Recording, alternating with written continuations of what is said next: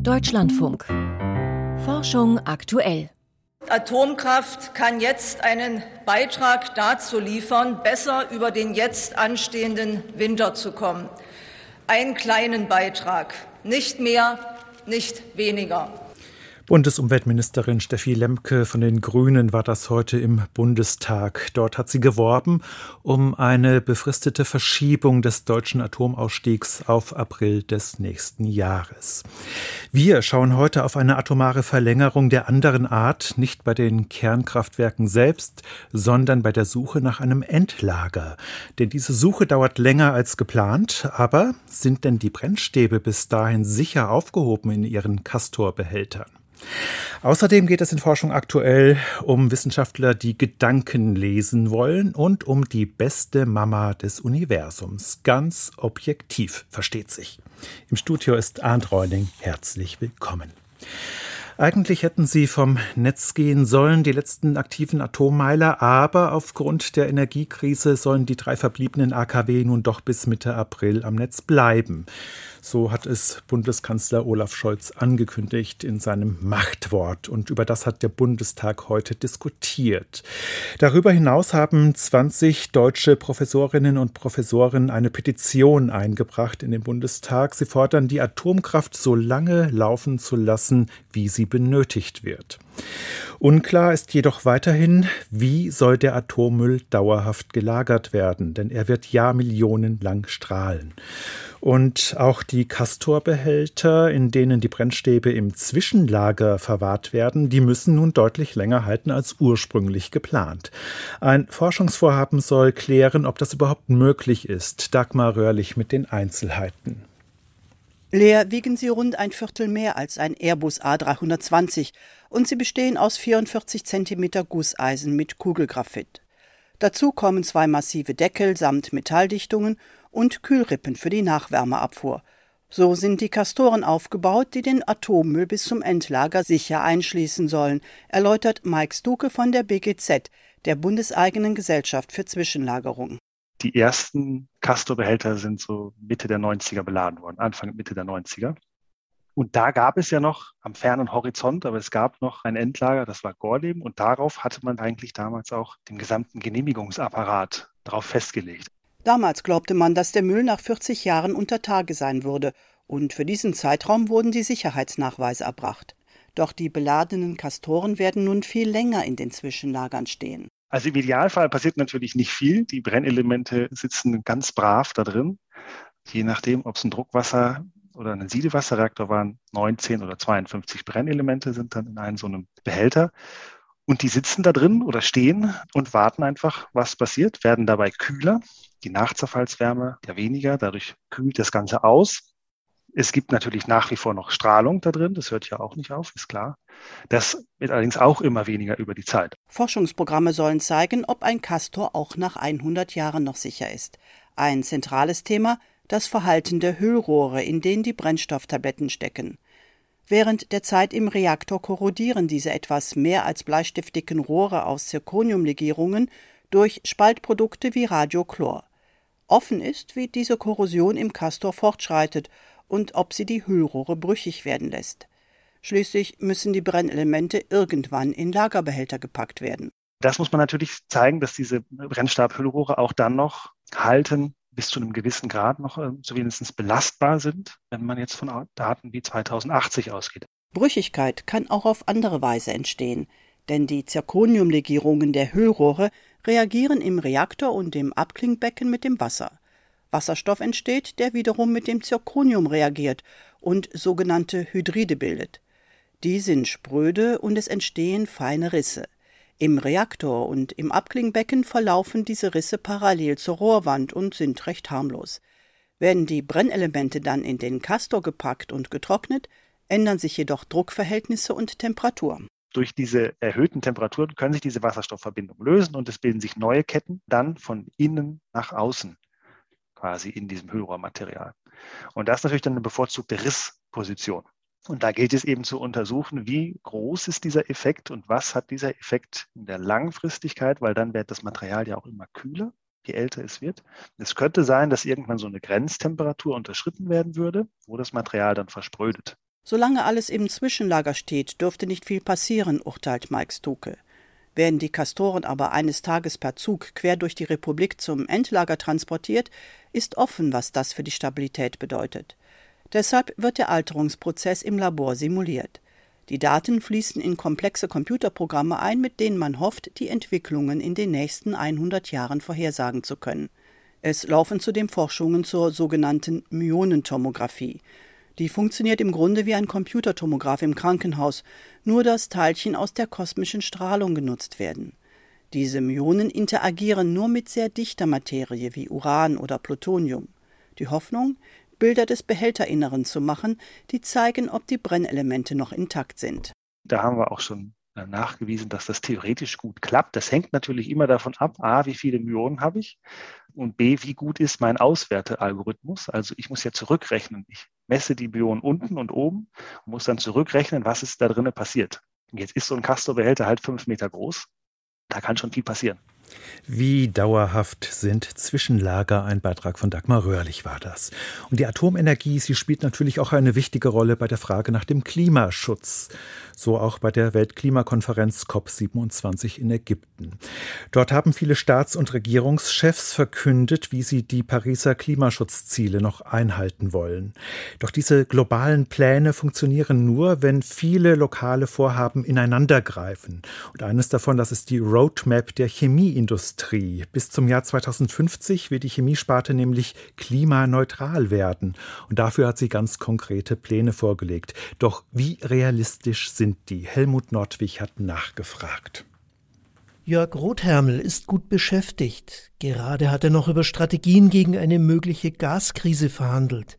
Und jetzt wirbt der Leiter der Abteilung Energie und Klimaschutz des Verbands der chemischen Industrie für ein anderes großes Ziel, die Chemieindustrie in Deutschland bis 2050 treibhausgasneutral zu machen. Die aktuellen politischen Entwicklungen kommen noch dazu, aber wenn wir Treibhausgasneutralität insgesamt in der Gesellschaft erreichen wollen, wir aber als chemische Industrie auch noch weiter produzieren wollen, wird das nur gelingen, indem wir selbst auch in unserer Produktion mit unseren Produkten treibhausgasneutral werden. Der Emissionshandel tut sein Übriges. Ein Betrieb, der nichts gegen seinen Kohlendioxidausstoß tut, wird schon bald unwirtschaftlich werden.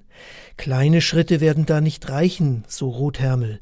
Es gehe vielmehr um einen radikalen Wandel auf mehreren Gebieten. Erstens, fossile Rohstoffe, die bisher weitgehend den Kohlenstoff für die Produkte liefern, müssen ersetzt werden. Und das gelingt hoffentlich dadurch, dass wir dann unseren Kohlenstoffbedarf, den wir haben, vollständig durch Kreislaufführung decken. Dass wir also den einmal eingesetzten Kohlenstoff immer wieder zurückführen und letztendlich einen geschlossenen Kreislauf der Kohlenstoffmenge erreichen, die wir benötigen für unsere Produkte. Kohlenstoff im Kreislauf zu führen erfordert aber neue Recyclingtechniken und nicht zuletzt eine völlig neue Infrastruktur. Zum Beispiel darf Biomasse nicht mehr kompostiert, sondern sie muss in Methan umgewandelt werden, was erst teilweise passiert aber auch das, was bisher oft als Sondermüll verbrannt wird, soll der Industrie zukünftig wieder als Rohstoff dienen, etwa Medikamente, Lacke, Farben und vor allem die Kunststoffabfälle, die bisher nicht recycelt werden. Es geht da etwa um die Hälfte des Plastikmülls. Dass wir also den Kohlenstoff chemisch zurückgewinnen und damit dann wieder neue Produkte zu produzieren. Und das ist nichts anderes als chemisches Recycling. Doch reichen wird auch dieses Recycling noch nicht. Deshalb soll zusätzlich das klimaschädliche CO2, das bislang in die Atmosphäre gelangt, als Rohstoff für neue Produkte dienen. So steht es in der Roadmap Chemie 2050, die der Verband der chemischen Industrie bei einem Beratungsunternehmen und der Fachgesellschaft Dechema in Auftrag gegeben hat. Und unsere ersten Schätzungen in dieser Roadmap, die wir gemacht haben, die lagen bei etwa ja, um die 50, 55 Prozent, die wir aus dieser Kohlenstoffquelle CO2 dann decken können. Aus heutiger Sicht sind diese Annahmen sehr optimistisch, denn Verfahren zur CO2-Nutzung sind alles andere als ausgereift. Zwar erproben Forschende dafür Katalysatoren oder biotechnologische Wege, doch Bisher sind die Reaktionswege noch wenig effizient. Und dann ist da ja noch der zweite große Wandel, den es zur Klimaneutralität braucht, eine Energiewende auch für die chemische Industrie.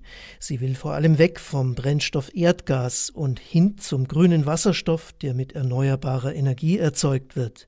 Leicht wird das alles nicht, ist Jörg Rothermel überzeugt. Also sowohl bei der Energie wird es Verteilungskämpfe geben, als auch bei dem Wasserstoff selbst. Ja. Wenn wir das alles hier selbst machen wollen, müssen wir auch vor Ort erzeugen. Und die Möglichkeit, in Deutschland ausreichend große Mengen an erneuerbaren Energien zu erzeugen, per Windkraft oder über Photovoltaik, die sind nun mal begrenzt. Deshalb wird es Energieimporte geben müssen, denn der Bedarf an Strom wird enorm ansteigen, den Prognosen der Roadmap zufolge mindestens aufs Zehnfache. Demnach wird 2050 allein die Chemieindustrie so viel Strom brauchen, wie in Deutschland heute insgesamt erzeugt wird. Eine riesige Herausforderung also, der sich jetzt aber immer mehr Chemieunternehmen stellen. So sieht es zumindest Klaus Kümmerer, Leiter des Instituts für nachhaltige Chemie an der Universität Lüneburg. Es gibt nicht die Industrie, es gibt welche, die da zunehmend offen sind und interessiert und da auch Möglichkeiten sehen. Es kommt noch zu langsam, aber es kommt langsam.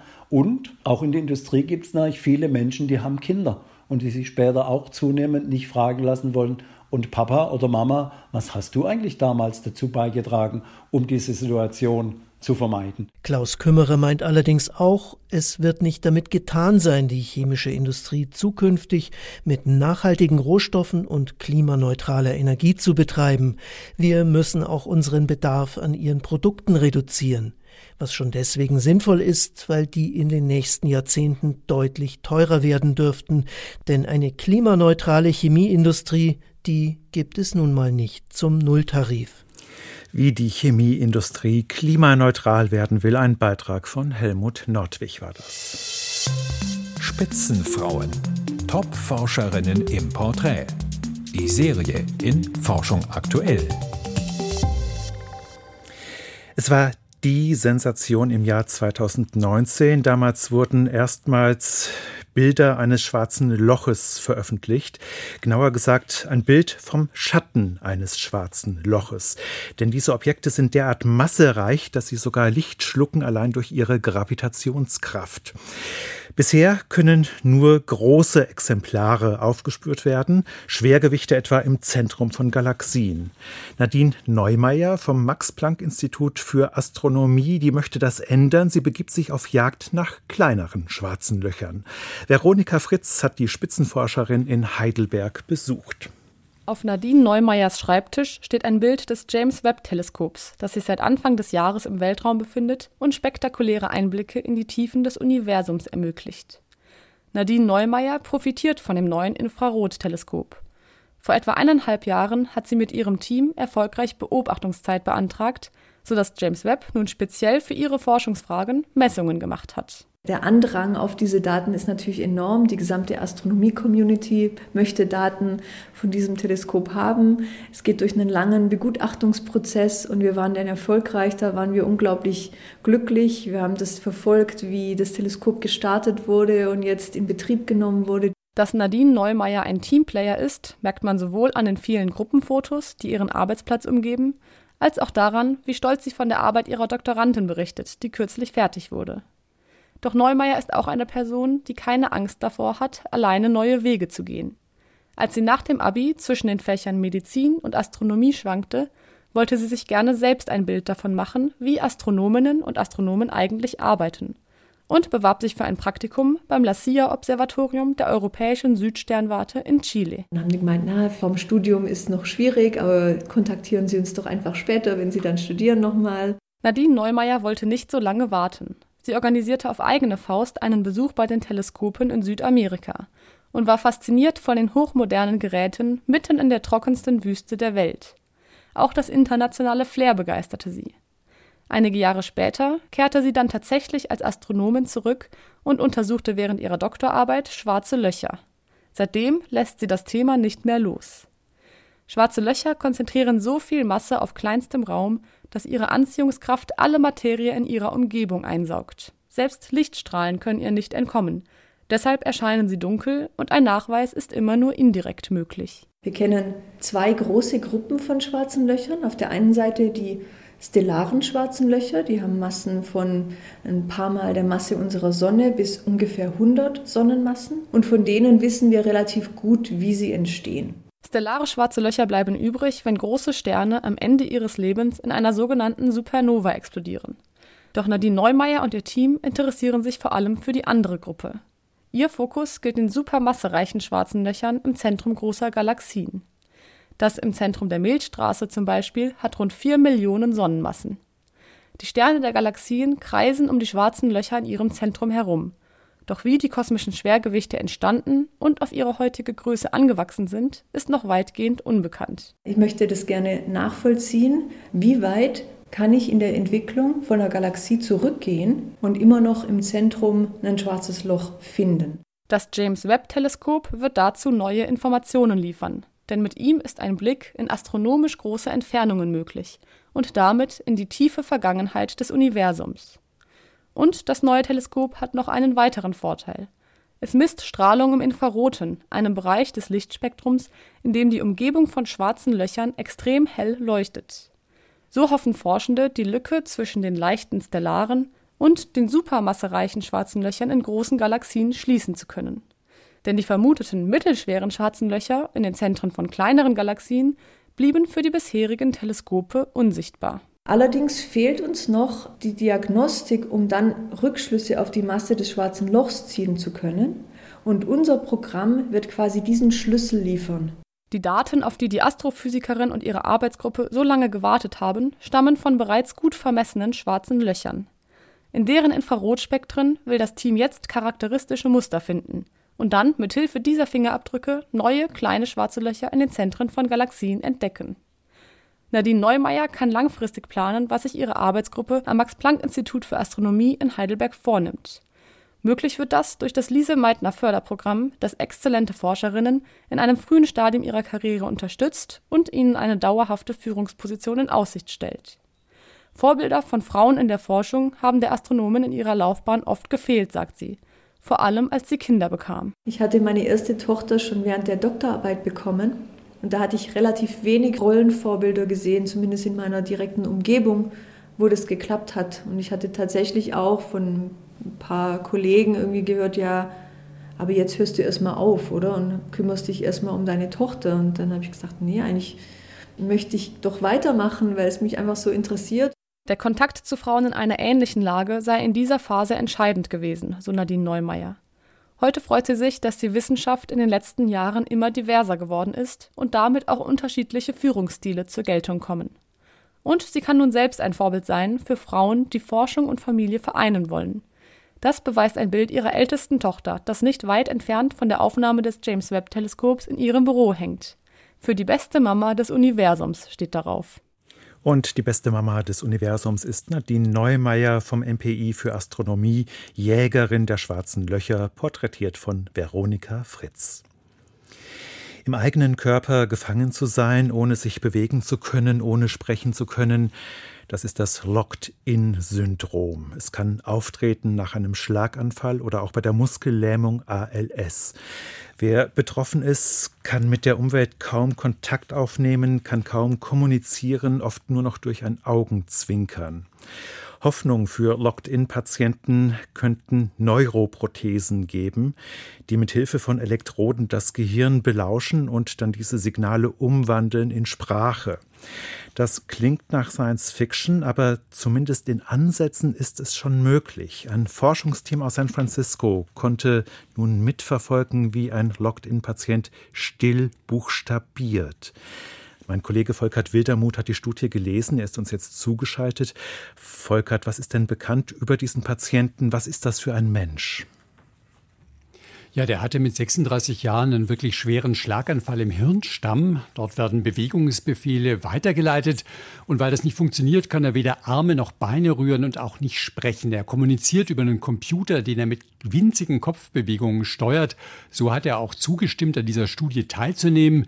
In der Operation wurde ein feines Netz von 128 Elektroden direkt auf seine Gehirnoberfläche gelegt und zwar über der Motorregion, in der Bewegungsbefehle erzeugt werden.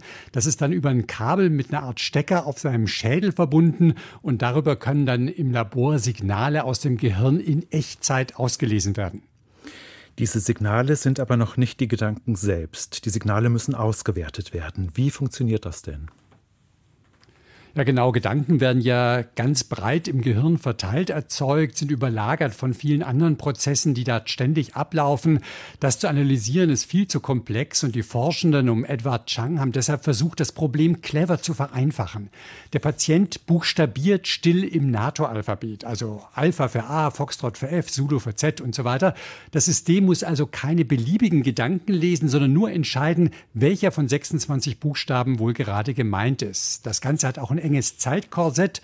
Das beginnt, wenn der Patient versucht, in Gedanken zu sprechen. Dann erscheint auf dem Bildschirm ein Countdown. Und wenn der Cursor grün wird, dann denkt der Patient dieses Buchstabenwort, ohne zu versuchen, auch die Lippen zu bewegen. Das ist für ihn einfacher. Zweieinhalb Sekunden später kommt das Signal für den nächsten Buchstaben und so weiter.